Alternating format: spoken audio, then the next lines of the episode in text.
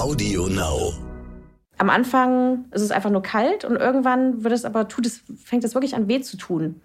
Und das ist dann auch der Moment, wenn man merkt, es wird taub oder es tut weh, dann sollte man wirklich auch reingehen, weil Erfrierung gab es tatsächlich auch. Also das ist eine reelle Gefahr. Ähm, das ist auch passiert. Die Arktis verzeiht halt keine Fehler, wie jeder extreme Ort. Also es ist, kann alles gut gehen, es muss überhaupt nichts passieren, aber wenn dann irgendwie eine kleine Sache nicht stimmt, dann kann es halt einen großen Effekt haben. Stern nachgefragt. Hatten Sie in diesem Jahr schon Ihre dicke Winterjacke an? Ich nicht. Bislang hat sich der November ja gewohnt mittelkalt und ziemlich nass gezeigt. Eigentlich wie jedes Jahr. Ein Hoch also auf meine wasserdichte Übergangsjacke. Wenn ich mich richtig erinnere, hatte ich im letzten Jahr kein einziges Mal meine dicke Jacke an. Ist das jetzt schon der Klimawandel? Ich befürchte ehrlich gesagt ja. Falls Sie sich gerade fragen, wer hier eigentlich spricht, ich bin Stefanie Helge. Ich bin Blattmacherin beim Stern und moderiere neuerdings diesen Podcast gemeinsam mit Florian Güsken. Dessen Stimme hören Sie hier ja schon häufiger. Dass ich eine Frostbeule bin, das wissen Sie jetzt schon. Viel schlimmer als Kälte und Nässe finde ich aber gerade die ewige Dunkelheit. Sie kennen das. Man steht morgens auf, es ist dunkel. Man geht zur Arbeit, es ist dunkel. Und am Nachmittag, wenn man die Arbeit fast hinter sich gebracht hat, wird es schon wieder dunkel. Das ist eigentlich das Schlimmste. Diese ewige Dunkelheit. Also mir schlägt das aufs Gemüt. Ich komme mir ein bisschen vor wie ein kleines Höhlentier. Als vor einigen Wochen das Expeditionsschiff Polarstern von seiner einjährigen Mission in der Arktis zurückkehrte, habe ich mich sofort gefragt, wie es wohl der Besatzung auf diesem Schiff ergangen ist. Ein ganzes Jahr in der Arktis, mit Temperaturen bis minus 45 Grad und sechs Monaten Polarnacht. Das bedeutet sechs Monate lang fast ständig Dunkelheit und ein Leben wie in der Tiefkühltruhe. Das muss man sich mal vorstellen. Ich glaube, für mich wäre es nichts. Meine Kollegin Marlene Göring, die hatte die Gelegenheit, die Polarstern einige Wochen zu begleiten. Marlene ist Reporterin bei der Zeitschrift Geo und schreibt über Natur- und Umweltthemen. Das hat sie auch schon für den Stern gemacht. Dort hat sie von der Arbeit der Wissenschaftler auf der Polarstern berichtet. Ich habe sie beneidet um diese aufregende Möglichkeit, Teil dieser außergewöhnlichen Arktisreise gewesen zu sein. Solche Chancen hat man nämlich als Journalistin nicht so oft. Das Forschungsschiff Polarstern war ein ganzes Jahr lang unterwegs. Es sollte den Einfluss der Arktis auf das globale Klima untersuchen. Dafür hatte es an einer Eisscholle festgemacht und ist mit der durch das Polarmeer gedriftet. Mit Marlene möchte ich mich gleich über das Leben an Bord unterhalten. Denn neben der Forschungsarbeit hatten die Wissenschaftler und die Crew natürlich auch eine Art Alltagsleben an Bord. Darüber möchte ich gern mehr erfahren. Marlene, ich freue mich total, dass du heute hier bist und mir erzählen wirst von deinen Erlebnissen auf der Polarstern. Denn du hattest ja sogar die Möglichkeit, gleich zweimal hinzureisen, was ähm, für einen Journalisten ja irgendwie echt ein Traum sein muss. Ähm, mhm. Du hast den Anfang der Reise mitbekommen und das Ende der Reise. Kannst du uns sagen, wie viel Zeit du insgesamt auf der Polarstern verbracht hast? Also insgesamt waren das über drei Monate. Am Anfang war ich vier Wochen an Bord, dann noch zwei Wochen Rückfahrt mit dem Begleitschiff. Und beim zweiten Mal war ich einen kompletten Fahrtabschnitt dabei, von Anfang August bis eben am 12. Oktober, als wir wieder zurück in Bremerhaven eingelaufen sind. Das ist ja eine wahnsinnig lange Zeit. Hast du vorher gedacht, oh mein Gott, ich bin drei Monate weg, was wird das für mich bedeuten? Oder bist du da mit gespannter Erwartung rangegangen? Also beim ersten Mal ähm, war das ganz spannend, weil ich dachte, oh, das ist ja super viel Zeit, diese vier beziehungsweise sechs Wochen irgendwie unterwegs zu sein. War es dann aber gar nicht, äh, sondern das ist total schnell rumgegangen. Und beim zweiten Mal war es ein bisschen so eine Überlegung, okay, ich werde den ganzen Sommer hier verpassen. Ich hatte natürlich andere Pläne. Es hat sich irgendwie sp relativ spontan ergeben. Ähm, und da habe ich ganz kurz vielleicht überlegt, äh, ob das überhaupt praktikabel ist. Aber dann bin ich, eigentlich habe ich mich sofort dazu entschlossen, wieder mitzufahren. Lass uns mal zu deiner ersten Reise zurückgehen. Ähm, warst du vorher schon mal in der Arktis gewesen? Ich war vorher tatsächlich noch nicht in der Arktis. Also das nördlichste, was ich war, waren die Färöer Inseln. Ähm, aber richtig in der Arktis eigentlich noch nicht. Und normalerweise sind das auch nicht so weit im Norden, auch nicht das, wo ich unterwegs bin. Ist auch nicht unbedingt ein Urlaubsziel, denke ich. Wie bereitet man sich denn so auf die Arktis vor? Also muss man sich da körperlich darauf vorbereiten? Es gibt tatsächlich einen Test, also man muss äh, viele ärztliche Atteste vorlegen, von Zähnen über äh, insgesamt Fitness. Ähm, Hast du gerade Zähne gesagt? Ja. Was, was, genau, was, was genau muss man denn mit den Zähnen können? Naja, man muss äh, einfach nur nachweisen, dass man sozusagen keine Baustellen hat im Mund, weil ah. Genau, weil einfach dort ja zahnärztliche Behandlungen sind eher limitiert und Okay. laufen im, im Endeffekt aufs Ziehen hinaus und deswegen muss man das vorlegen, dass Okay. alles okay ist.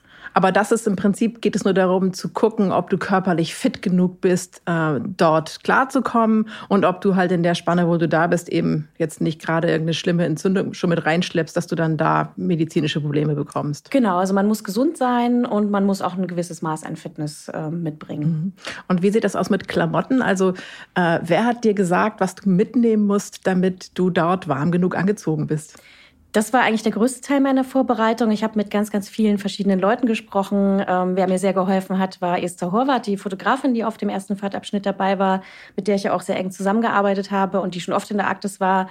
Die hat mir Tipps gegeben. Ansonsten auch Kollegen von Geo ähm, habe ich gefragt, die irgendwie in der Antarktis äh, oder in der Arktis schon mal unterwegs waren. Und ja, da kommen dann einige Sachen zusammen. Also die meist, das meiste Equipment wird gestellt vom Alfred Wegener Institut. Ah, Ähm, aber so ein paar persönliche Sachen, da kommt man vielleicht auch vorher nicht unbedingt drauf, was man da so braucht. also das heißt, so ein Parker oder so kriegst du gestellt, aber im Prinzip warme Unterwäsche und all die Schichten, die da drunter sind, die musstest du selber zusammenstellen. Genau, man bekommt sozusagen ein paar lange Unterwäsche gestellt. äh, die ist aber nicht aus Wolle und Wolle ist wärmstens empfohlen. Ähm, das heißt, da hat man nochmal aufgestockt, ja, auch weil man vielleicht mehr als nur ein Paar Unterwäsche haben möchte. Und dann noch so, so, ein, so ein paar andere Sachen, wie Hand- und Fußwärmer bekommt man nicht, die muss man sich mitbringen. Diese Oh. Sachen, die man sich so in die Schuhe und in die Handschuhe reintun kann. Ähm, eine Pee-Bottle. Was ist Sollte man eine. Pee-Bottle? Wer lange auf dem Eis ist, kann nicht immer sofort zurück zum Schiff. Und es ist strengstens verboten, irgendwas auf dem Eis zu hinterlassen, sei es irgendwie Essen oder eben äh, Urin? Urin. genau. Und äh, deswegen hat man dann so eine Pee-Bottle dabei. Okay, ich frage jetzt nicht, wie das funktioniert, das lassen wir mal in der Privatsphäre. Aber was mich interessieren würde, ist, hast du, als du beim zweiten Mal hinfuhrst, hattest du aus Fehlern, aus Klamottenfehlern vom ersten Mal gelernt? Ähm, Im Gegenteil, das war genau andersrum. Und zwar war ich beim zweiten Mal, ich wusste, wir fahren in Sommer, das heißt, es wird nicht so kalt, es wird nicht ganz so anstrengend.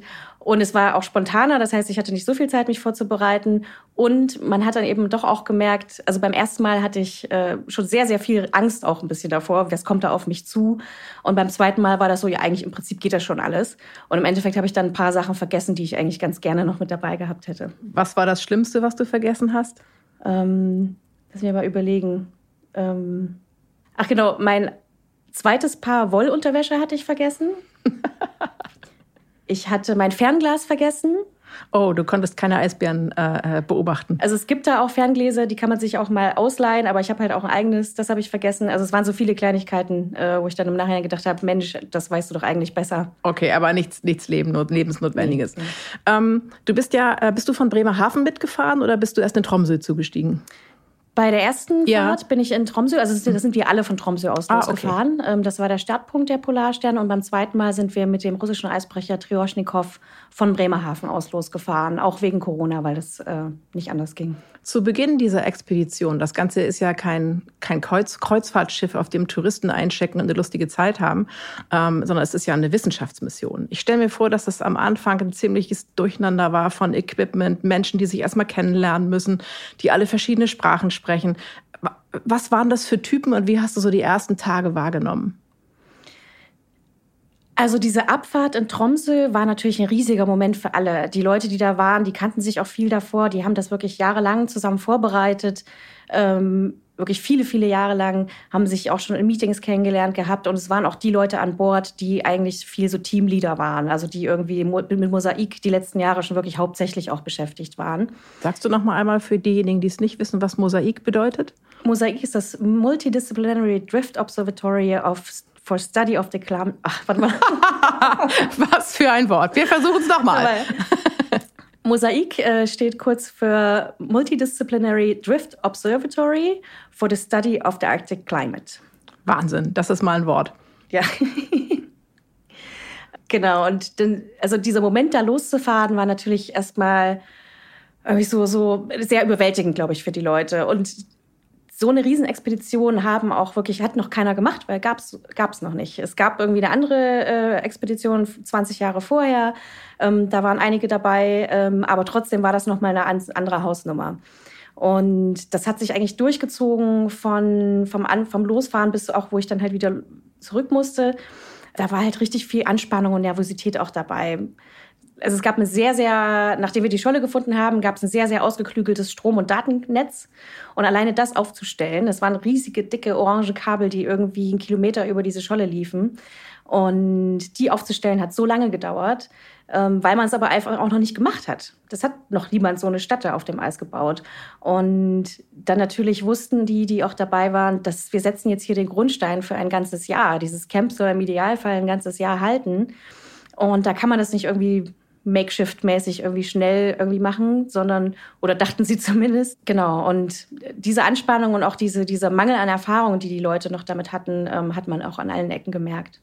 Das klingt so, als ob da eigentlich in der ersten Zeit rund um die Uhr sehr, sehr hart gearbeitet wurde und als ob da noch gar nicht so richtig Zeit war, dafür ein richtiges Board miteinander zu entwickeln. Ist das richtig?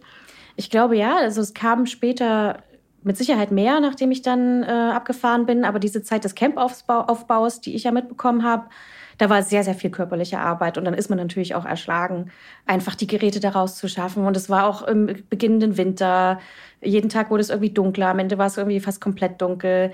Ähm, ständig ist irgendwie auf dem Eis sind so Sachen äh, kaputt gegangen, wie zum Beispiel Kabel, wo dann die Leute gesagt haben, Mensch, das war doch irgendwie bis minus 70 Grad ausgewiesen und jetzt geht mir das schon bei minus 20 kaputt.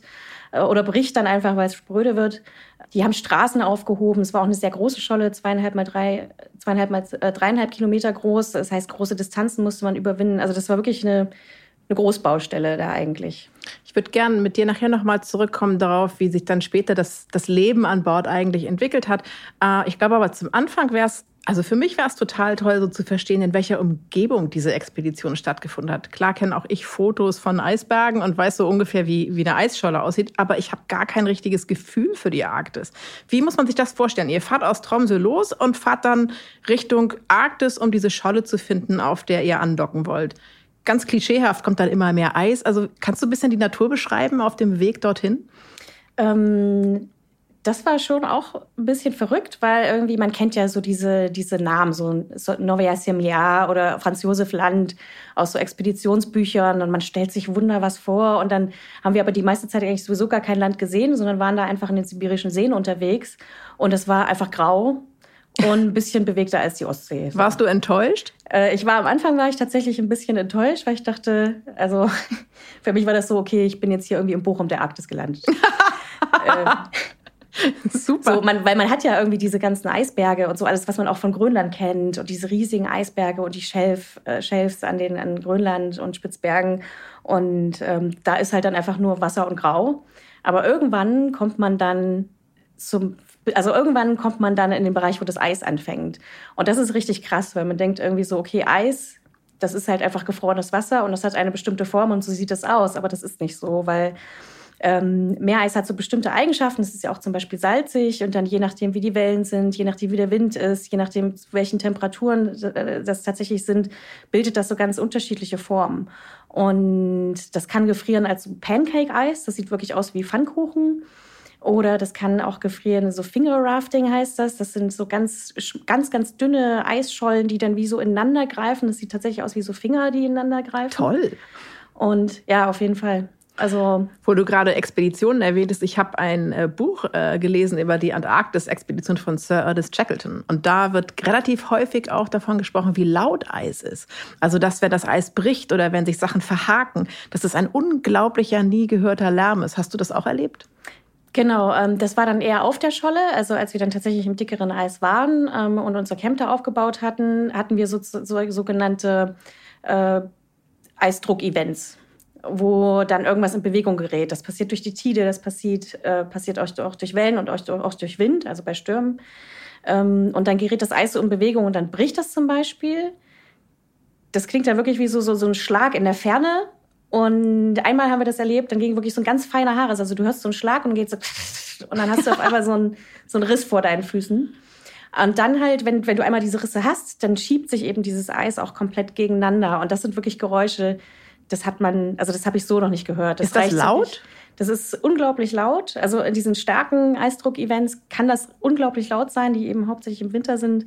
Also wirklich, wir standen auf dem Schiff und neben uns sind irgendwie Eisberge hochgewachsen, wirklich Meter hoch und dann wieder so zusammengefallen. Oh. Und Das, das ist so wirklich so, das kann quietschen, das kann kreischen, das klingt mal wie eine jaulende Katze, das klingt mal. Ich finde, das klingt also, total toll. Ja, es war auch, das war auch wirklich Wahnsinn. Also da merkt man halt wirklich, das war vielleicht auch so eine Erkenntnis, ähm, okay, je weiter nördlich es geht oder je weiter südlich, desto mehr Eis und Schnee. Aber was das eigentlich heißt, dass es ein komplett anderer Lebensraum ist. Ähm, wirklich auf unserem Planeten fast unirdische Bedingungen irgendwie auch herrschen können. Ähm, das ist schon verrückt, ja. Als du das erste Mal ausgestiegen bist und eure Heimatscholle, sage ich jetzt mal, betreten hast, ähm, ist das dann so ein bisschen so, wie wenn man als erster Mensch den Mond betritt oder ist es eher beklemmend? Ähm, nee, das ist total toll. Man will unbedingt raus auch und man merkt auch, alle sind aufgeregt, sie wollen endlich raus. Und ich war ja nun als erst, das, zum ersten Mal auf äh, Meereis. Ähm, auf dem ersten Abschnitt waren sehr viele erfahrene Leute auch dabei, die auch schon viel auf Meereis gemacht haben. Und dann wollte ich mir natürlich auch nicht anmerken lassen und bin da einfach mit so mit rausgestapft. Aber ich war schon nervös, aber vor allem so, habe ich alles, habe ich die richtigen Klamotten an, habe ich meine Eispicks, also man muss immer so Eispicks dabei haben, falls man irgendwie einbricht und sich aus dem Wasser rausziehen muss. Wie ist das, wenn ich da sozusagen drauf laufe? Ähm, das ist aber im Winter, wenn das Eis sehr stabil und konsolidiert ist, ist das gar nicht, vergisst man das sehr schnell. Also das es schaukelt nicht. Im Winter nicht. Im Sommer habe ich das dann erlebt. Aber wenn das Eis dick ist, ähm, merkst du eigentlich nicht. Also du vergisst wirklich, dass eigentlich der Ozean und auch 4000 Meter Ozean irgendwie unter dir drunter ist. Und das sind immer so ganz merkwürdige Momente, wenn einem das plötzlich wieder einfällt, wenn man zum Beispiel an so einem Eisloch steht, wo die eine Sonde runterlassen und dann guckst du da rein und du weißt, da ist jetzt einfach nichts. Oh, ich finde es auch ein bisschen beängstigend, die Vorstellung. Sag mal, äh, dieses Andocken an einer Eisscholle, wie muss man sich das denn vorstellen? Das klingt wahnsinnig brachial. Ist es brachial? Ähm, ist es, genau. Also das, das Schiff, die Polarstern ist ein sehr massives Schiff. Und gerade bei der ersten Scholle, die war, das war ja fast Winter, ähm, da musste man erstmal irgendwie rein. So, man sieht das auf den Satellitenbildern, das ist relativ abgerundete Ecken, daran erkennt man die Schollen auch. Und wir wollten aber ziemlich rein, um halt dann da drin auch festzufrieren. Und da haben wir da wirklich kurz vorher sehr beschleunigt, ähm, nicht ganz auf maximal. Also ihr habt sie gerammt im Genau, Grunde. wir haben sie gerammt. Wir sind da reingerammt. Oh und das ist auch sehr, das ist sehr interessant, weil es gleichzeitig so brachial, aber auch so delikat ist, weil ähm, du musst halt die, die, die Balance finden zwischen der Masse, die da reinbricht und der Schnelligkeit natürlich auch. Ähm, und du darfst aber nicht komplett durchrauschen. Also die darf dir nicht kaputt gehen dabei. Und da sind die Leute vom Schiff, also die, die Steueroffiziere und der Kapitän sind, ähm, also ich fand das krass, wie ähm, ruhig und konzentrierter die Steuerungskapitäne, äh, die Steuerungsoffiziere und der Kapitän daran gehen. Und später auch mal an, an, an den späteren Stellen, wo sie irgendwie ranfahren mussten, das sah wirklich, das eine Mal musste man es so ein bisschen umpositionieren und das war sehr witzig, weil das sah dann wirklich so aus, da steht ein Mann da auf der Brücke mit diesem riesen Tonnen Stahlkoloss unter sich und guckt aber so zur Seite aus dem Fenster raus, als wenn er jetzt gerade rückwärts beim Einparken. warst du warst du genauso gelassen wie wie die Crew das dabei war oder hält man sich irgendwo fest und hofft, dass es gut geht?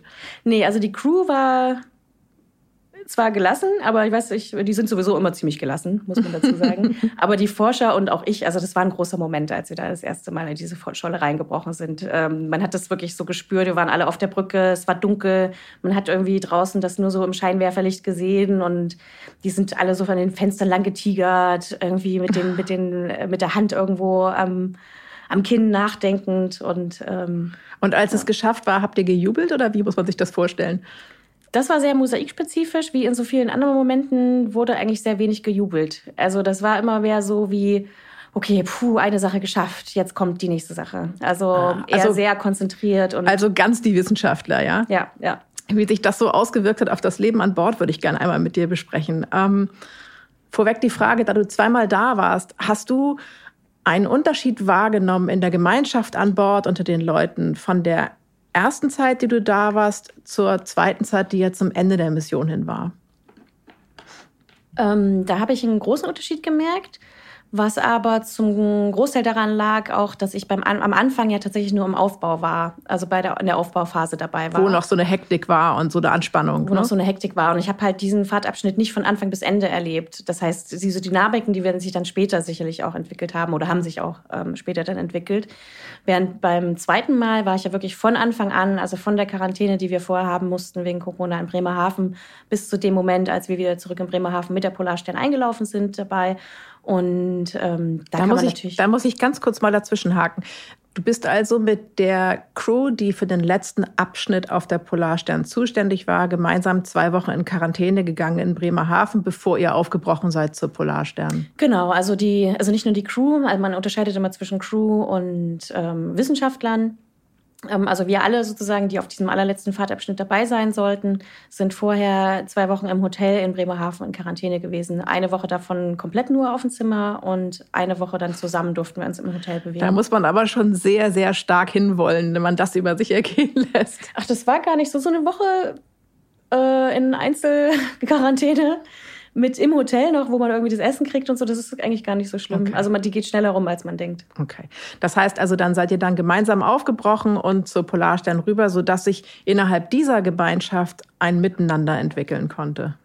Genau. Also das waren natürlich andere Grundbedingungen. Man hat das äh, eigentlich ähm, an vielen Sachen gemerkt. Ähm, erstens war es der letzte Abschnitt, nicht der erste. Das heißt, es war einfach dieser Druck war einfach viel geringer. Man hat es dann auch später auf der Scholle gemerkt. Die Kabel, über die ich vorhin gesprochen wurde, habe, ähm, die wurden dann auch einfach irgendwie so auf den Boden ausgelegt. Das musste ja kein Jahr mehr halten und die Leute waren natürlich viel erfahrener in dem. Also es waren viele dabei, die halt nicht nur auf einem Fahrtabschnitt dabei waren, sondern irgendwie auf mehreren.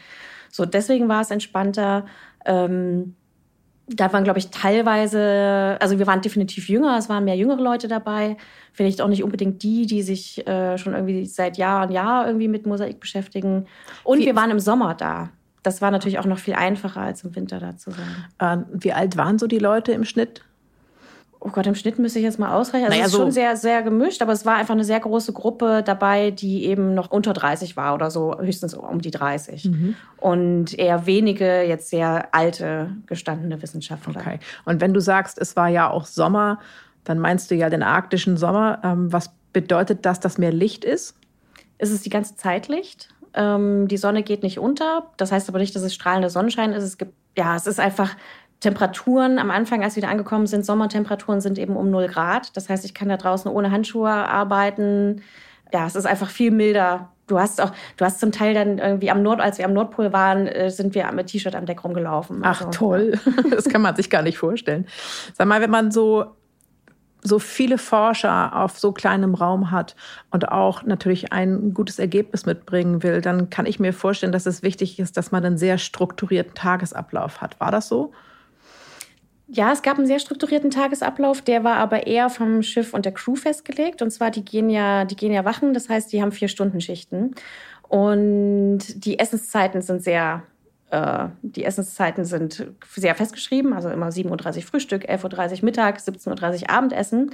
Und wenn du nach dem Abendessen kannst du eigentlich nicht so richtig aufs Eis, weil dann müsste sozusagen die, die Nachtwache auch nochmal, also weil man braucht die Crew, um sozusagen aufs Eis raus zu können, weil die die Gangway bedienen, weil die die Maschinen rausheben, ah. die Bordkran und so. Ähm, das, das, heißt, heißt der Tag fängt früh an und endet auch früh.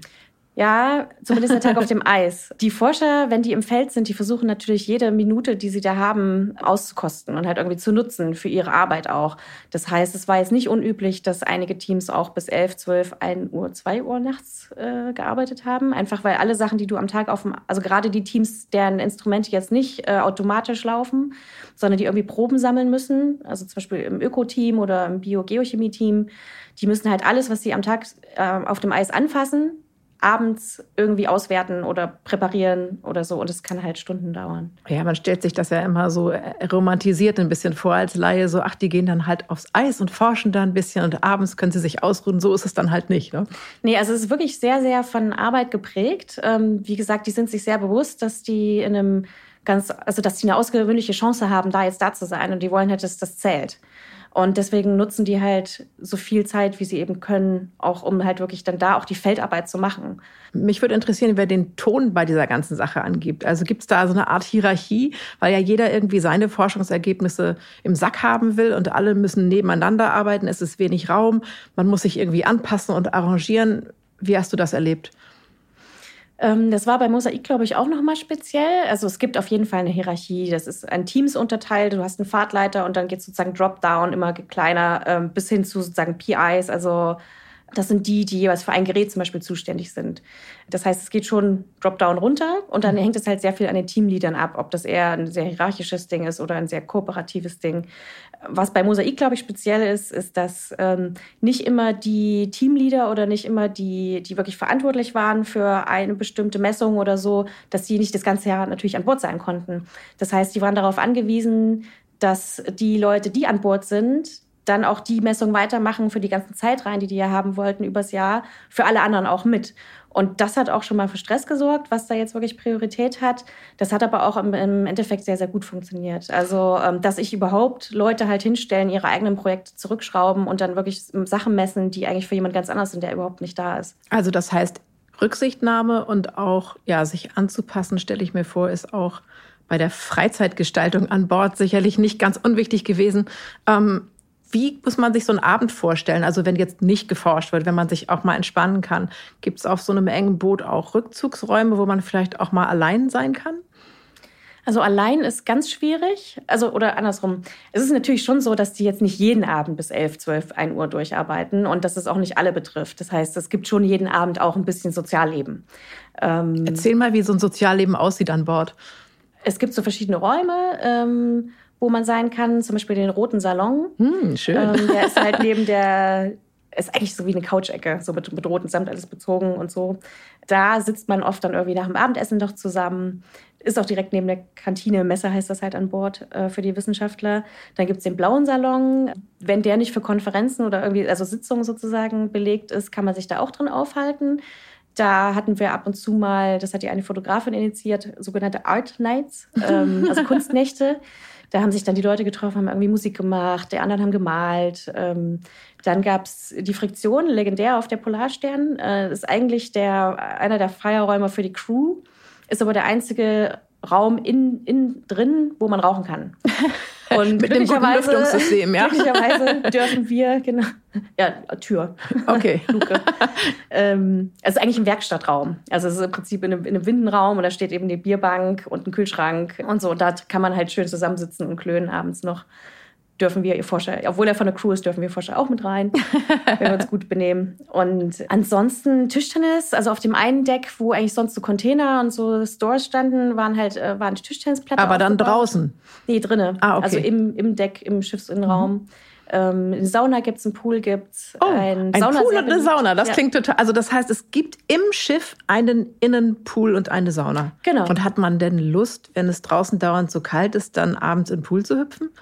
Tatsächlich ist der Pool nicht so gut genutzt wie die Sauna. Also die Sauna ist sehr, mir. sehr beliebt. Gibt es andere Möglichkeiten, außer Tischtennis äh, und in Pool zu hüpfen, Sport zu machen? Oder ist allein die wissenschaftliche Arbeit in der Kälte, die man da verrichtet, schon so körperlich anstrengend, dass man eigentlich gar keinen Ausgleich braucht? Also es eigentlich braucht man den Ausgleich, weil das ist natürlich auch, wenn es anstrengend ist, äh, ist das ja irgendwie kein Sport. Also ähm, klar hebst du, oder gerade wenn du halt schwer hebst, sollte man vielleicht danach ein paar Übungen machen für den Rücken oder so. Äh, und das ist sehr unterschiedlich. Also äh, man hat halt so ein kleines, so einen kleinen Fitnessraum, Seit dieser Fahrt gibt es jetzt auch Yogamatten um, ähm, auf der Polarstern, wurde extra angeschafft. Allerdings ist es auch sehr unterschiedlich, wie man das da durchhält, um ganz ehrlich zu sein. Manche sind halt ganz stringent und gehen jeden Tag irgendwie ihre halbe Stunde auf dem Laufband. Das laufen. sind wahrscheinlich dieselben Leute, die auch zu Hause total regelmäßig solche Sachen machen. Man verändert ja nicht sein Wesen nur, weil man in der Arktis ist. Ne? Ja, wahrscheinlich schon, aber ich glaube, zu Hause fällt es trotzdem leichter, sich an sein, seine Routine da zu halten und es dann nicht irgendwann zwischendrin aufzugeben. Wir haben, also vorhin hast du gesagt, dass es im Prinzip nicht so richtig möglich ist, allein zu sein an Bord. Welche, welche Rückzugsräume haben sich denn die Leute geschaffen? Man wird ja irre, wenn man die ganze Zeit nur mit Menschen um sich herum ist. Also ich stelle mir vor, dass man da irgendwas, irgendwelche Rituale oder so schaffen muss, dass man so mit sich selber klarkommt. Genau, also ich denke, oder das war für mich persönlich auch eine der größten Herausforderungen, dass man einfach ständig mit Leuten um, umgeben ist und eigentlich ein Kollege oder ein Wissenschaftler hat das so zusammengefasst, dass man, das, worauf er sich am meisten freut, ist, wenn einfach der Tag nicht mehr so fremdbestimmt ist und dass er wieder selber entscheiden kann, wo er hingeht, wen er sieht und was er macht. Um dem halt so ein bisschen zu entkommen, gibt es nicht so viele Möglichkeiten. Also manche nehmen, glaube ich, wirklich diese, diese halbe Stunde auf dem Laufband mit Kopfhörer, sie sehen dann auch keinen. Ziemlich viele gehen einfach dann so spazieren auf dem Schiff, auch Ach, gern mal Schiff, nachts. Okay War ja hell zum größten Teil noch. Also gehen wirklich nachts alleine und stehen dann einfach lange da und gucken irgendwie von Deck aufs Eis und hängen so ihren eigenen Gedanken nach. Dann kann man sich natürlich mit seiner, ähm, mit seiner Kabinen- oder Kammernachbarin auch absprechen, ähm, dass man mal sagt, ich brauche das jetzt irgendwie für mich oder so. Und bei mir war es tatsächlich, ich habe dann irgendwie einmal am Tag irgendwie so eine Viertelstunde Musik bei mir auf Kammer gehört und auch laut und auch egal, Du hast gerade gesagt, ähm, auf Kammer, sagt man das so an Bord, auf Kammer, wenn man in seine Schlafkabine geht? Genau, auf, an, an Bord heißt es auf Kammer. Also nicht die Kabine wie auf dem Kreuzfahrtschiff, sondern man ist auf Kammer. Und kannst du mal so eine Kammer beschreiben? Wie, wie, was ist da drin? Wie groß ist die? Die waren eigentlich mehr oder weniger, haben sich so ein bisschen in die, also die Kammern haben sich in Details vielleicht unterschieden, aber mehr oder weniger war es das Gleiche. Und zwar kommt man so rein, hat einen ziemlich engen Flur dann so auf der einen Seite, ähm, also so ein Eingangsbereich, Flur würde ich jetzt gar nicht unbedingt sagen, ähm, so, so Einbauschränke. Und dann es geht dann da die Tür ab zu so einer Nasszelle, was im Prinzip das Bad ist. Und dann hat man eine so Dusche, nehme ich an. Genau, eine Dusche mhm. und Waschbecken und Toilette halt, aber so ein Eim. Also. Okay. Und dann kommt man so in den, in den Wohnschlafbereich. Da hat man äh, Doppelstockbetten und einen kleinen Tisch und eine Bank und nochmal so eine, so eine Ablage mit Einbauschrank äh, und Regalen. Immer zu zweit oder auch mit mehreren Leuten? In der Regel zu zweit. Ähm, die in der Hierarchieleiter ganz oben, also die Offiziere, der Fahrtleiter, auch die Helikopterleute, weil die lange viel auf Standby sind. Ähm, die haben eine Einzelkabine eine einzige Viererkabine gibt es, in der ich auch tatsächlich war beim ersten Mal. Aber zum Glück nur beim ersten Mal in den vier Wochen. Das ist schon ziemlich tough, glaube ich. Was wirklich sehr hilft, ist, wenn alles seinen Platz hat. Die Sachen immer wieder an den gleichen Ort stellen, weil sonst fliegt irgendwann alles durcheinander. Führt sowas dann auch manchmal zu äh, Missstimmung? Weil der eine vielleicht etwas unordentlicher ist als der andere?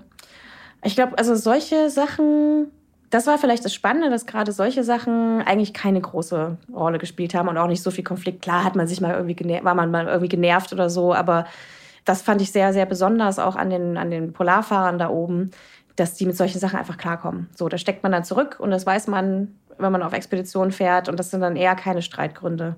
Was wären so Punkte, wo auch mal so Arktisforscher aneinander geraten? Ich glaube dann tatsächlich, wenn es irgendwie so um, wenn sich einer benachteiligt fühlt, was seine Forschung angeht, wenn er irgendwie sieht, er hat irgendwie weniger Gelegenheiten als irgendwie jemand anders. Äh, oder wenn man sozusagen, ja, wenn man die, vielleicht die Dinge auf den, wenn man die Forschungssachen irgendwie auch unterschiedlich angeht.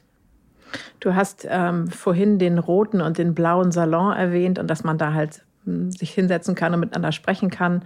Ähm, gibt es eigentlich an Bord Alkohol? Ja, ja. also es ist durchaus erlaubt, abends mal Bier zu trinken. Genau. Ach so, ist das Wichtigste habe ich ja noch vergessen. nee, das Wichtigste war es auf dieser Fahrt tatsächlich nicht. Ähm, das Zillertal, es gibt eine Kneipe an Bord. ähm, die hat immer Dienstags, Donnerstags und Samstags auf, wenn sich denn Wissenschaftler finden, äh, die die Bar machen sozusagen und dann auch aufräumen danach. Bei uns ähm, beim zweiten Mal, also bei dem ganzen Fahrtabschnitt, war die, war die nicht so oft auf wie beim ersten Mal. Woran lag das? Es gab keine Barkeeper. Ja, es hatte sich keiner gefunden, der die Bar machen will.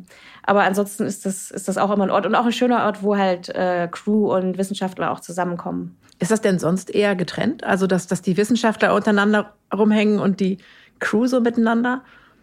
Genau, das ist schon, das sind schon zwei ganz unterschiedliche Gruppen an Bord, auch mit zwei sehr unterschiedlichen Aufgaben und das merkt man auch. Ähm, das sind natürlich richtige Seefahrer. Das andere ja, sind auch Wissenschaftler. Mhm. Aber es gibt schon viele Berührungspunkte und auch Freundschaften, mhm. klar. Wie war das ohnehin mit Freundschaften? Hattest du das Gefühl, dass es mehr eine Zweckgemeinschaft war, die gut miteinander klarkommt? Oder gab es dann tatsächlich auch wirklich richtige Freundschaften, die da an Bord entstanden sind? Es gab richtige Freundschaften, die an Bord entstanden sind. Es gab auch Beziehungen, die an Bord entstanden oh sind. Oh nein! das ist ja toll. Ja, also es, im Großen und Ganzen ist das, also ich glaube, das war bei Mosaik nochmal speziell, also auch was ich jetzt von, von anderen ähm, Forschern gehört habe, dass es wirklich auch nochmal eine intensivere Zeit war, vielleicht auch länger als Forschungsfahrten normalerweise gehen, also auch so einzelne Abschnitte auch noch länger. Ähm, aber man wird da, man wächst da total zusammen, so wirklich so als eine, eine Gruppe, auch wenn das jetzt ja nicht so wenig Leute sind, aber man sieht da diese Monate lang, man sieht diese dieselben Gesichter wieder und selbst die, mit denen man nicht so viel zu tun hat, die wachsen, mit denen wächst man irgendwie zusammen. Und ich glaube, das liegt auch daran, dass die halt natürlich alle so eine Mission haben, die das schweißt halt schon zusammen und dann natürlich auch diese extreme Erfahrung. das ist halt nichts Alltägliches, was man teilt. Und das kann vielleicht auch jemand anders gar nicht so verstehen. Deswegen fällt es oft auch schwer, wenn man dann ähm, zurückkommt. Ist es vielleicht auch so, dass äh, die Tatsache, dass das ja eigentlich eine äh, Umgebung ist, die jetzt für das eigene Leben nicht unbedingt ungefährlich ist. Also wenn man Menschen hat, auf die man sich verlassen kann, dass es einen dann innerlich auch mehr miteinander verbindet? wenn wir, realistisch sind, denke ich, war jetzt eigentlich nie irgendwo mal Lebensgefahr an sich, weil die Sicherheitsmaßnahmen sind einfach so hoch und ähm, die Sicherheitsprotokolle, sozusagen, was man alles beachten muss, wenn man auf dem Eis ist und wie viele, äh, welches Equipment man dabei hat und wie viele eigentlich auch Eisbärenwächter rundherum sind und so. Aber ähm, man fühlt sich natürlich trotzdem, man hatte natürlich trotzdem Respekt davor und man fühlt sich trotzdem sehr klein. Und es ist trotzdem eine Herausforderung, irgendwie da draußen zu sein. Dann ist es eigentlich auch schon, ja, es ist schon irgendwo auch lebensnotwendig, dann jemanden zu haben, auf den man sich da verlassen kann. Oder es hilft dir auf jeden Fall halt sehr, sehr viel. Mhm. Gab es auch äh, Feste an Bord? Also habt ihr äh, Geburtstage gefeiert oder ich weiß nicht, Weihnachten warst du nicht da, ne? Nee, Weihnachten war ich nicht da. Ähm, da weiß ich auch ehrlich gesagt nicht genau, wie es an Bord war, nur auf dem Rückfahrtschiff. Hm, also, okay. Ja. Ähm, hast du denn einen Geburtstag zum Beispiel erlebt oder ein anderes Fest? Geburtstage gab es ziemlich viele. Das läuft dann meistens so ab, dass dann äh, entweder macht jemand irgendwie, also es gibt meistens Kuchen, irgendjemand hat dann Kuchen gebacken. Dann hängt es halt von den Geburtstagskindern ab, ob sie dann jetzt zum Beispiel das Zillertal übernehmen und dann da die Bar machen und alle so ein bisschen einladen. Manche feiern auch nicht. Für manche ist Ausgerechnet Zillertal. Ich meine, ich nehme an, die Bordsprache war wahrscheinlich Englisch, oder? Wortsprache auf Polarstern würde ich eher sagen, ist Deutsch. ah, okay. Mhm. Aber also unter den Wissenschaftlern natürlich Englisch. Und das Zillertal, ich weiß auch nicht, das ist schon ein bisschen selbstironisch, aber es sieht halt schon so aus wie so eine Après-Ski, also so rote Tischdeckchen, viel Holz. Um, wobei die Seemänner natürlich auch alle, die kommen fast alle aus Norddeutschland. Es ist vielleicht auch so ein bisschen eine, eine ironische Brechung. Ja, genau. so. Mhm. Du hast gerade Kuchen erwähnt. Ich kann mir vorstellen, dass, dass das Thema Essen auf so einem Schiff nicht nur wegen der körperlichen Arbeit, sondern auch, weil es irgendwie so feste Zeiten und feste Rituale da gibt, einen ganz großen Stellenwert hat. Ähm, was gab es dann da so, so zu essen? Gab es einen eigenen Koch oder wie, wie war das? Genau, es gibt äh, eine ganze Küchenmannschaft auf der Polarstern. Ähm, ein Chefkoch sozusagen, ein Koch und dann mehrere, die eine Bäckerin, ähm, jemand, der hauptsächlich dann das Frühstück macht und so. Ähm, aber eben ein, ein Hauptkoch und ich glaube, das ist zum großen Teil so, dass auf den, ähm, auf den Forschungsschiffen immer das gegessen wird, unter welcher Flagge die halt oder, oder welche, zu welcher Nationalität dazugehören. Das heißt, sehr viel Deutsch auf der Polarstern. Also Rouladen auf der Polarstern. Ich habe schon äh, dreimal ganz mit Rotkraut, Rotkraut, und Klößen gegessen, jetzt glaube ich, dieses Jahr. Super. Müssen Wissenschaftler den Tisch abräumen und Küchendienst machen? Nee, das ist äh, eine der tollen Sachen, wenn man auf Expedition ist und eine der herausfordernden Sachen, wenn man wieder zurückkommt, dass man sich um sowas eigentlich überhaupt nicht kümmern muss. Also das Essen wird ja, also man muss sich, man muss weder einkaufen, einkaufen noch kochen. Das Essen steht auf dem Tisch zu einer bestimmten Zeit. muss dir keine Gedanken machen, was esse ich heute. Es gibt Stewards, die machen dein Zimmer sauber. Äh, das Einzige, was man eigentlich machen muss, ist Bettwäsche beziehen. Und was ist mit Wäsche? Also wer hat die Wäsche gewaschen? Ach so, nee, Wäsche kann man auch. Also das kostet auch gar nicht so viel. Äh, kann man abgeben. Aber die meisten waschen selber. Aber das ist so eine der großen Sachen auf Expedition auch, wie Sport. Äh, fällt Wäsche waschen dann öfter mal hinten runter. Mit anderen Worten, je länger die Expedition, desto strenger der Geruch. es ist ja kalt, man riecht es ja nicht so. Ja, das stimmt. Ich würde gerne mit dir nochmal über die Gefahren sprechen, die du vorhin kurz angesprochen hast. Ähm, Kälte ist ja nicht nur interessant, sondern auch durchaus gefährlich. Was war das Kälteste, was du erlebt hast? Minus 25, das war am Anfang. Wie, wie, wie fühlt sich das an, minus 25 Grad? Also je nachdem, wie der Wind steht, äh, merkt man es halt vor allem, dass erstmal alles um einen rum mit so kleinen Eiskristallen überzogen wird. Also jeder Zipfelhaar, der da rausguckt, die Wimpern frieren gerne mal zusammen, in den Augenbrauen hat man es in seiner Wollmütze. Also man, man sieht wirklich aus wie einmal mit irgendwie so einem Eiskristallvorhang überzogen. Ähm, und dann ist es so, man kühlt halt einfach aus nach einer Weile. Das Equipment ist jetzt so gut, wenn ich jetzt rausgehe damit, dann ist mir erstmal nicht kalt. Aber wenn ich dann Stunden draußen arbeite und gerade wenn es eben nicht mehr körperliche, nicht mehr schwere körperliche Arbeit ist, dann wird einem halt irgendwann kalt und das merkst du halt richtig. Wie viele Stunden dauert das, bis einem da so kalt wird? Ich meine, das ist, ist, ja sehr individuell, ja, aber sehr so. Individuell. Das ist also oder man sollte eigentlich auch darauf achten, dass man gar nicht erst ins Schwitzen kommt, weil dann kühlt man auch schneller aus. Also es hängt von sehr sehr vielen Sachen ab, also wer man ist und was man macht. Aber ich hatte tatsächlich einen Tag auf dem, auf dem ersten Fahrtabschnitt, wo ich, glaube ich, fast den ganzen Tag draußen war. Also man kann immer zu den Mahlzeiten kann man immer reingehen, sozusagen. Und ähm, ich war dann sozusagen, ich glaube, nach dem Mittag wirklich bis abends durchgehend ohne mal eine Pause draußen. Und da war das wirklich so, dass meine Hände waren dann so kalt, dass auch diese, diese Handwärmer nichts mehr gebracht haben. Und am Anfang ist es einfach nur kalt und irgendwann wird es aber, tut es, fängt es wirklich an weh zu tun. Und das ist dann auch der Moment, wenn man merkt, es wird taub oder es tut weh, dann sollte man wirklich auch reingehen, weil Erfrierung gab es tatsächlich auch. Also das ist eine reelle Gefahr. Ähm, das ist auch passiert. Weil man das zu, also wenn man es wahrnimmt, im Grunde eigentlich zu wenig Zeit hat, um darauf zu reagieren? Oder wie kann sowas passieren? Weil man es erstmal gar nicht wahrnimmt. Mhm. Ähm, Gerade auch so irgendwie im Gesicht, da sieht man das nicht. Das ist immer im Wind oder nicht, also zumindest am exponiertesten Wind gegenüber. Und da ist es zum Beispiel auch wichtig, gerade sich auf die Leute verlassen zu können. Das nennt man Buddy System, dass ah. man sich gegenseitig auch mal checkt. So, wie geht es dir gerade? Ähm, dass man sich auch im Gesicht guckt, hat man irgendwie so kleine weiße Punkte. Das ist immer so das erste Anzeichen für Erfrierung, ähm, was man selber dann her gar nicht mitbekommt. Das heißt, ähnlich wie beim Tauchen hat jeder jemanden zugeteilt, der so ein bisschen mit auf einen achtet? Also es ist ja im Prinzip keiner alleine auf dem Eis sowieso unterwegs. Ähm, und es ist nicht wirklich offiziell zugeteilt, aber in guten Teams passiert das einfach, dass man sich gegenseitig checkt. Hast du Eisbären gesehen? Viele Eisbären. Echt? Oh, viele. Waren die so nah, dass man sagen kann, ja, ich konnte sie richtig sehen, aber so ganz ungefährlich ist es auch nicht? Das ist tatsächlich nicht passiert. Äh, es gibt ja auch sehr, sehr viele Sicherheitsmaßnahmen. Also auf der Brücke steht die ganze Zeit jemand ähm, oder mehrere, zwei Leute eigentlich sogar und suchen die Umgebung ab nach, ab nach Eisbären. Mit Waffen stehen die da wahrscheinlich? Nee, auf oder? der Brücke nicht, weil da könnten sie eh nicht schießen, die sind zu weit weg. Ah, okay. Also oben auf der Brücke, das ist der Steuerungsraum, so ein Glaskasten im Prinzip. Ähm, ganz oben. Und dann auf dem Eis äh, hast du halt an, jedem, an jeder Station sozusagen Eisbärwächter gehabt. Und wenn du nicht an einer Station warst, dann brauchte dein Team auch nochmal extra einen Eisbärenwächter. Und also wir hatten immer im Prinzip Glück, würde ich es gar nicht nennen. Also bei uns hat das gut funktioniert, dass die Eisbären immer so früh gesehen wurden, dass wir massig genug Zeit hatten, noch aufs Schiff zu gehen, bevor die irgendwie auch nur annähernd in unserer Nähe waren. Und dann haben wir halt vom Schiff aus eben zugeguckt, wie die dadurch unsere Kämpfe stapfen. Auch toll, oder? Ja. Es ist aber tatsächlich so, dass halt gerade im Winter, also im Sommer ist es auch tatsächlich alles kein Problem, im Winter ist es halt schwieriger, weil ähm, du siehst natürlich einfach schlechter als der Bär.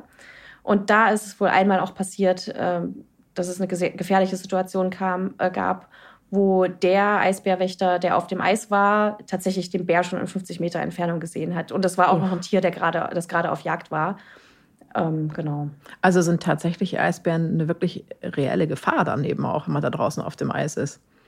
Das ist definitiv so. Also auch etwas, was man leicht vergisst, weil ah, die sind knuffig und süß, wenn man sie da mal gesehen hat, wie sie da so rumstapfen. Und die sind ja auch nicht unbedingt immer auf Jagd. Und man hat eben diese ganzen Sicherheitsvorkehrungen, das heißt, man fühlt sich ziemlich sicher. Aber jetzt zum Beispiel in der Zeit, wo wir äh, im Sommer da waren, ist, glaube ich, zweimal ein Eisbär, also einmal auch mit einem Todesfall auf Spitzbergen, Leute halt umgekommen durch Eisbärattacken. Also einmal tatsächlich umgekommen und ich glaube, es gab noch eine andere Eisbärattacke auf Spitzbergen. Ja, man sagt ja immer, es ist das gefährlichste Raubtier der Welt. Da wird schon was dran sein. Du hattest anfangs gesagt, dass äh, die medizinische Versorgung an Bord sehr basic ist. Ja, also wenn irgendwas passiert, auf was hätte man denn reagieren können? Also ähm, so basic ist sie gar nicht. Also die haben tatsächlich OP und oh. die haben auch äh, Röntgengerät. Die haben jetzt aber zum Beispiel kein MRT und kein CT. Und was natürlich schwierig ist, also ich habe mich mit dem einen Arzt da unterhalten und der meinte, er hat eigentlich am meisten Angst so vor Schlaganfällen. Also gar oh. nicht mal jetzt irgendwie die keine Verletzungen, Verletzungen genau. sondern so genau. Geschichten. Also davor, das ist halt, halt natürlich sehr schrecklich, weil du da halt dann nicht äh, ad hoc reagieren kannst und auch einfach die diagnostischen Mittel gar nicht so richtig hast. Was ansonsten vom Eis kommt, sind natürlich irgendwie Brüche, Verletzungen, Leute, die ins Wasser fallen, dann unterkühlen. Passiert sowas häufig, dass jemand ins Wasser fällt? Ins Wasser fällt man schon mal, aber oh. äh, das ist eigentlich nicht so schlimm. Also ich stelle es mir vor, dass man dann ganz, ganz, ganz, ganz schnell reagieren muss, weil man sonst doch super fix erfriert, oder? Also wenn man auf dem Eis unterwegs ist, der Polaranzug, den man anhat, der hat schon ein eigenes Floating, aber der ist nicht ganz wasserdicht.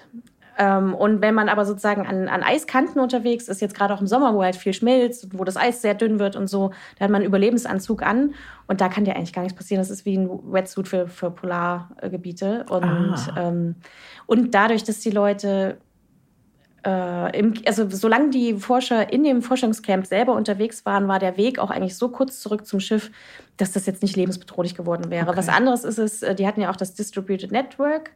Ähm, das musst du erklären. Was genau, ist das? sie hatten sozusagen nicht nur ihr Hauptforschungscamp an der Polarstern, sondern die haben so verschiedene Instrumente auch in bis zu 50 Kilometern Entfernung ausgebracht. Okay. Und da weiß ich von jemandem, der im Winter äh, mal mit einem Hubschrauber, also auch zu zweit, die wurden da ausgesetzt äh, auf so einem Mini-Eisstück und sollten da eine, eine Boje installieren sozusagen und der Helikopter ist aber wieder weggeflogen. Und das ist dann halt schon, also wenn da dann was passiert und dann passiert vielleicht was mit dem Helikopter und der kann nicht sofort zurückkommen, oder es ist kein Flugwetter oder so, dann wird es halt ganz schnell lebensgefährlich. Oh. Das ist halt das Ding, die Arktis verzeiht halt keine Fehler, wie jeder extreme Ort. Also es ist, kann alles gut gehen, es muss überhaupt nichts passieren, aber wenn dann irgendwie eine kleine Sache nicht stimmt, dann kann es halt einen großen Effekt haben. Vielleicht ist das aber auch für, für viele auch so ein bisschen der Reiz. Also es ist ja wirklich eine ganz besondere Mission, die man dann da macht. Nicht nur inhaltlich, sondern eben auch von den äußeren Umständen her. Wie seid ihr mit der Dunkelheit zurechtgekommen? Also zumindest als du das erste Mal da warst, da war es ja relativ dunkel. Ne? Mhm. Ähm, wie lange bleibt es in der Arktis dunkel? Also so. Ich glaube, das war irgendwie. Lass mich mal überlegen. Ich glaube, ich weiß sogar die Zahl. Waren irgendwie 120 Tage dunkel oder so. Also es ist irgendwie, ähm, die Polarnacht müsste so am 18. Oktober begonnen haben. Und äh, Anfang März kamen so langsam die ersten wieder Son die Sonnenstrahlen wieder. Also man sieht die Sonne vorher am Himmel, bevor sie wirklich über den Horizont steigt. Aber komplett dunkel ist es halt eigentlich schon, kann man definitiv sagen, von November bis Februar ist komplett dunkel. Wie hält man das aus? So viele Tage Dunkelheit. Ich könnte mir vorstellen, dass es nicht nur aus Gemüt schlägt, sondern dass man auch Schlafprobleme kriegt, oder? Ich glaube, durch diesen sehr geregelten Alltag an Bord kann man das zumindest so ein bisschen also diese innere Uhr zumindest ein bisschen am Laufen halten. Ansonsten ist es auch sehr, sehr unterschiedlich. Also viele haben mir gesagt, so, das war gar kein Problem. Wir hatten da unseren Spaß. Auch gerade die im Winter da waren, die hatten wohl eine ganz besondere Phase, also im tiefen Winter im Februar. Wir haben da irgendwie Sachen gemacht und sind irgendwie, haben draußen auf dem Eis gecampt in der Nacht. Äh, aber es gab auch andere, die dann gesagt haben, gerade auch die am Anfang dabei waren, diese lange Vorbereitungsphase, diese lange Aufbauphase und dann geht noch die Polarnacht los. Und die haben aber immer noch zwei Monate, die sie irgendwie da bleiben müssen, dass das schon sehr, sehr geschlaucht hat. Ja, das kann ich mir vorstellen. Das zehrt so ein bisschen an den Nerven. Ähm, deine intensivste Zeit war ja die Zeit so zum Ende der Expedition hin, ähm, als du die Wissenschaftler also bist du mit den Wissenschaftlern zurückgekommen bist auf das Boot, haben die dann auf das Ende so hingefiebert oder hattest du das Gefühl, die hätten auch noch weitermachen können? Also aufs Ende hingefiebert hat, glaube ich, keiner. Die hätten alle noch viel lieber länger dort Forschung gemacht. Mhm. Für andere, es gab ein paar Leute, die waren schon den Fahrtabschnitt vorher drauf und waren dann noch den letzten mit uns zusammen. Und die haben dann schon gesagt, so, okay, es reicht. Ich möchte gerne mal wieder meine Wohnung sehen. Ich möchte gerne mal wieder äh, meine Lieben sehen zu Hause. Und ja.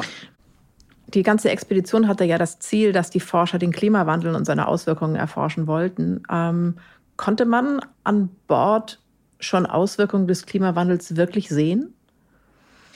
Das haben wir gerade im Sommer äh, sehr, sehr stark festgestellt. Und zwar, als wir angekommen sind mit dem letzten Fahrtabschnitt, mussten wir uns eine neue Scholle suchen, denn die alte war zerbrochen. Die hat sozusagen früher als erwartet das Ende ihres Lebenszyklus erreicht. Weil es zu warm war oder was war der Grund? Also es waren tatsächlich äh, Rekordtemperaturen dieses Jahr auch wieder in der Arktis, aber ähm, das war eher der Grund, dass, dass sie schneller gedriftet ist nach Süden, als sie es eigentlich erwartet hätten. Was aber indirekt auch ein Zeichen ist für Klimawandel, wenn du, weil wenn du weniger Eis hast ähm, und dünneres Eis, dann driftet es schneller als früher noch. Also früher hat man gesagt, die transpolare Drift dauert so zwei Jahre vielleicht. Und jetzt sind die halt in einem Dreivierteljahr durchgefahren, Ui. Mhm. Und wir mussten uns dann eine neue Scholle suchen. Ähm, und das war für mich auch sehr interessant zu sehen, weil ich ja die Arktis eher eben aus dem beginnenden Winter kannte und eben mit diesen krassen Geräuschen, wie das Eis kracht und wie der Bug so dagegen schlägt. Und das war halt anders. Wir haben einen Weg über den Nordpol gewählt, einfach weil so wenig Eis da war. Und auf dem Weg dahin sind wir wirklich durch zwei, drei Meter dicke Brocken einfach durchgerauscht. Und du hast es auch oh. wirklich den Forschern angemerkt, die haben halt gesagt, so sieht der Nordpol nicht aus. Wenn ich mich hier umgucke, ist das irgendwie offenes Wasser und das Eis, was da ist, ist irgendwie zu 50 Prozent mit Schmelztümpeln bedeckt. Waren die schockiert, die Forscher? Bedrückt. Also mhm. es war wirklich eine Beklommene. Also du hast so gemerkt, die laufen so rum und es war so eine Unglaube auch dabei. Ja. Und ihr habt euch dann quasi eine neue Scholle zum Andocken gesucht. Wie hat sich die unterschieden optisch von der, an der ihr im Winter angedockt hattet? Die war zum einen schon mal viel kleiner. Deswegen war das dann auch echt eher so unser kleines Forschungsdorf, nicht so die große Forschungsstadt wie beim ersten Mal. Und das war eben eine Sommerscholle. Im Winter haben wir die ja sozusagen, das war alles weiß und festgefroren und da lag dick Schnee drauf. Und jetzt kamen wir da an und es leuchtete überall Türkis, so ganz, ganz vielen verschiedenen. Klingt aber toll. Das ist wunderschön. Das ist wunderschön. Und dann wirklich so, dann glitzert das so, wenn die Sonne dann auch scheint oder wenn dann auch Sonne und Nebel ist auch besonders schön. Dann sieht das alles aus wie mit Samt überzogen und überall diese Meltponds, Schmelztümpel und so fast so Kanäle. Und das Irre war auch, wir hatten am Anfang, ähm, ist noch kein Schnee gefallen. Das heißt, wir sind auf dem blanken Eis im Prinzip gelaufen. Und an manchen Stellen konntest du halt runter, also du hast ja den Ozean durchgesehen. Oh, wie toll. Und als, als Laie. Was hat dir besser gefallen, der, äh, die Winterarktis oder die Sommerarktis? Also im Winter war natürlich krasser und eine krassere Erfahrung, einfach weil es dunkel ist und man sieht nichts und es ist kalt und es, der Wind bläst aber besser gefallen. Und da merkt man vielleicht, dass ich äh, doch kein Arktis oder ganz, ganz großer Polarfahrer bin. Ähm, hat mir die im Sommer. Und zwar einfach, du siehst mehr und diese Kontraste. Ähm, zwischen dem Türkis, der Schmelztümpel und dem Eis. Und dann, wenn irgendwie die Sonne durch den Nebel scheint, sieht das alles aus wie mit Samt überzogen. Das klingt total toll. Ja, ist es auch. Und so Kanäle schlängeln sich so lang. Das Problem ist nur, die Forscher haben oft von der neuen Arktis gesprochen, die wir jetzt gerade studieren. Und das war so ein Präzedenzfall dafür, wie, wie die Zukunft der Arktis eigentlich aussieht. Sie ist halt nicht mehr dieser, dieser krasse Lebensraum mit Eisdruck und Eisrücken, die einen nicht rauslassen, selbst im Sommer nicht, sondern sie ist eben dieser neue Ort. Und der ist zwar gleichzeitig wunderschön, aber es ist halt gleichzeitig, die Schönheit ist halt gleichzeitig ein Zeichen dafür, wie die Arktis vergeht. Und Wie schrecklich ein Untergang in Schönheit. Ja. Kann man tatsächlich so sagen, ne? Ja, ja, nee, es ist tatsächlich äh, ein Untergang in Schönheit. Also die Schönheit erzählt gleichzeitig davon, wie die Arktis stirbt. Das Schiff war ja Corona-freie Zone. Also du hast ja vorhin erzählt, dass du selber zwei Wochen in Quarantäne warst mit den letzten Leuten, die für den letzten Abschnitt gekommen sind. Aber all jene, die schon auf dem Schiff waren, die hatten ja Corona quasi auch nicht erlebt. Also war euch das bewusst, dass ihr da in so einer Blase schippert, die komplett Corona-frei ist, während auf dem Rest der Welt überall Corona ausbrach? Also wir, die zu der Zeit jetzt im Sommer an Bord waren, wir wussten schon alle, was Corona ist. Also die, der Fahrtabschnitt vorher, der musste halt auch schon äh, in Quarantäne und hat auch sehr, sehr lange gezittert, ob ob die überhaupt hochkommen, weil wirklich Mosaik stand deswegen auch zeitweise wirklich auf der Kippe. Oh. Aber das war uns im Grunde, das hat viel des Charmes ausgemacht, auch in dieser Gruppe da oben zu sein, weil wir das natürlich alles sehr genau wussten, dass wir uns nicht alle umarmen können, wenn wir wieder an Bord sind, dass wir im Prinzip zusammen Partys feiern können, dass wir auf Social Distancing einfach gar nicht achten müssen. Und das haben wir auch schon sehr ausgekostet. Und dementsprechend oft haben wir uns auch gegenseitig umarmt. das ist ja voll nett. Wie habt ihr euren letzten Abend auf dem Schiff verbracht? Also der letzte Abend war sehr ruhig. Auch weil wir die Nacht davor eine Party hatten. Und das war sehr unterschiedlich. Also ein paar Leute saßen irgendwie noch in kleinen Gruppen zusammen. Ähm, manche sind noch mal eine letzte Runde übers Schiff gedreht. Ja, also der letzte Abend war eigentlich eher, eher ruhig. Okay, ich vermute, der wilde Abend war der vorletzte Abend, wo du gerade sagtest, genau. die Party. Erzähl mal, wie, wie läuft das ab, so eine Abschlussparty von so einer Mission? Also es gibt ja, wie gesagt, dieses Zillertal, die Kneipe. Da kann man aber auch nicht so laut machen, weil da auch die Kabinen nach, also in der, in der Nähe äh, schlafen halt auch einfach Wachleute, die eben dann auch ihre Ruhe brauchen für den nächsten Tag. Das heißt, wir haben drei größere Partys gehabt und die allerletzte haben wir auf dem Deck gemacht. Das war sozusagen eine Beachparty, auch wenn wir keinen Sand hatten. Aber die, die Holzplanken des Arbeitsdecks waren dann sozusagen unser Strand und das Meer hatte man ja davor und dann halt einfach, ja, Musik gemacht. Habt ihr getanzt? Ja, wir haben auch getanzt. Sehr viel getanzt. das ist toll. Um, ähm, so, jetzt fährt die Polarstern zurück. Wie war der Einlauf in Bremerhaven? Ähm, die ganz große Party, die mal irgendwann mal angedacht war, gab es leider nicht. Also mit allen Participants, einfach wegen Corona, das ging nicht. Was sehr, sehr schön war, sind uns Schiffe aus Bremerhaven entgegengekommen, also von der Küstenwache, aber auch äh, so ganz einfach private Segelboote oder kleine Jollen auch, sind uns entgegengekommen und dann mit uns reingefahren. Das, das war wirklich sehr hübsch. Toll. und dann am Rand haben wohl auch so Leute, also sozusagen, als man dann durch die Schleusen da fährt und so, standen auch immer mal wieder Leute am Rand und haben irgendwie geklatscht und irgendwo war Musik hat uns ein bisschen leid getan. Wir konnten eigentlich gar nicht so viel an Deck sein zu dieser Zeit, als die großen Begrüßungssachen ähm, an Land waren, weil wir nämlich gleichzeitig die Kabinen räumen mussten oder die Kammern räumen mussten. Und dann waren wir an der Werft. Ähm, da waren dann tatsächlich auch Kollegen da von früheren Legs, die extra gekommen sind dann zum, zum Packen oder beziehungsweise zum Entladen. Und das war dann ganz schön. Also ich habe dann auch Leute wieder gesehen, die ich halt von Abschnitt 1 noch kannte, auch zum Teil, wo ich nicht damit gerechnet, wo ich das nicht wusste, dass sie da sein würden. Und es ist aber trotzdem ganz merkwürdig, zurückzukommen und du siehst dann Häuser und Straßen und Bäume und all diese Sachen, die du einfach seit Monaten nicht gesehen hast. Und es fühlt sich so ein bisschen an, als wenn so eine Glocke über einem drüber hängt. Also als wirklich, wäre man wirklich in so einer Blase und die platzte dann für unterschiedliche Leute so zu unterschiedlichen Momenten. So entweder wenn man zum ersten Mal runtergegangen ist äh, vom Schiff. Die waren ja alle noch sehr beschäftigt mit halt B- und Entladen. Also man ist öfter noch rauf und runter und so. Ähm, ja, also irgendwann platzte dann leider die Blase. Und dann Gab es Leute, die geweint haben? Ja, also der Fahrtabschnitt 4, den wir ja abgelöst haben, der war komplett in Tränen aufgelöst. Bei uns haben nicht viele geweint. Also mehr so, dass mal die Tränen im Auge standen, aber es war jetzt nicht ganz so rührselig. Ja, weil, weil die Leute auch busy waren. Die wussten jetzt ja, sie müssen irgendwie innerhalb von anderthalb Tagen oder ich glaube, es waren anderthalb Tage, müssen sie halt alles vom Schiff runterkriegen.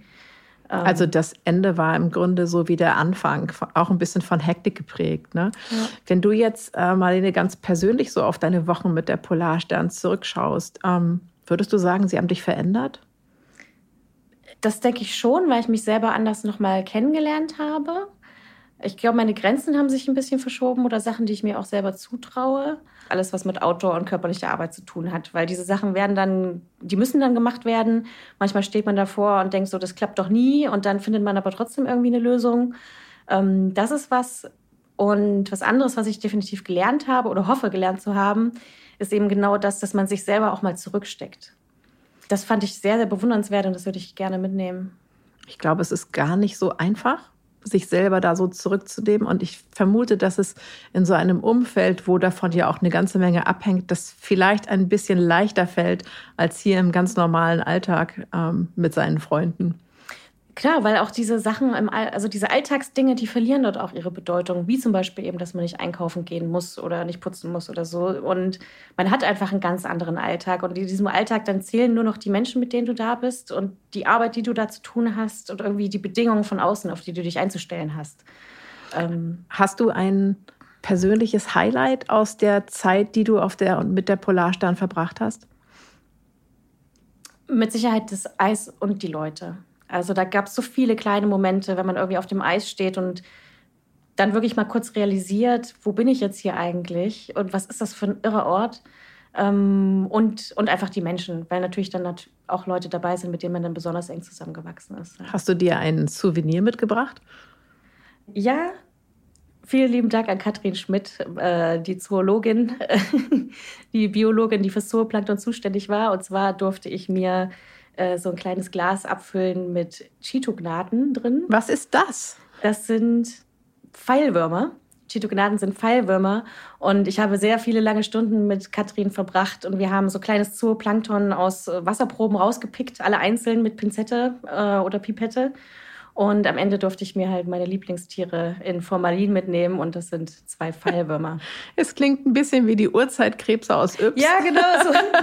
So, so ist es auch ein bisschen. Bloß halt noch mehr verschiedenen Formen und die schwimmen dann alle in so einem Becken rum und man muss die dann so einzeln Aber sie sind in, du sagtest, sie sind in, in wie heißt das? Wie heißt das Formalin. Sie sind in Formalin, sodass du dich nicht um sie kümmern müsst. Nee, nee. würde ich gerne, aber hätte ich wahrscheinlich auch nicht geschafft, die Bedingungen hier in meinem Wohnzimmer nachzumachen. Marlene, ich danke dir sehr, dass du uns einen kleinen Einblick gegeben hast in diese wahnsinnig spannende journalistische Reporterreise. Und ich wünsche dir, dass du noch viele weitere solcher Reisen machen kannst und uns dann davon erzählen kannst. Vielen Dank. Ich danke dir. Wahnsinn, oder? Auf so einem Boot entsteht im Laufe der Monate ein richtiger Mikrokosmos. Und obwohl ich das total faszinierend finde, frage ich mich, wie ich mich wohl gefühlt hätte an Bord. Vermutlich sind die Wissenschaftler auf dieser Expedition aus härterem Holz geschnitzt als ich. Über die private Seite der Expedition haben Sie jetzt eine Menge erfahren.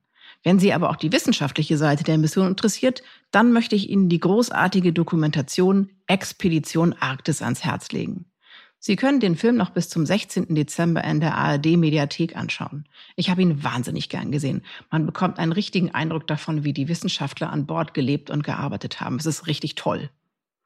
Meine Gesprächspartnerin Marlene Göring hat außerdem gemeinsam mit dem Expeditionsleiter an Bord, Markus Rex, das Buch Eingefroren am Nordpol geschrieben. Und auch das kann ich Ihnen sehr empfehlen. Für heute wünsche ich Ihnen, dass Sie gut durch die deutsche Dunkelheit tauchen. Bleiben Sie gesund und machen Sie sich warme Gedanken. Ihre Stefanie Helge. Stern nachgefragt. Dieser Podcast ist Teil der Initiative Zeit, die Dinge neu zu sehen. Audio Now.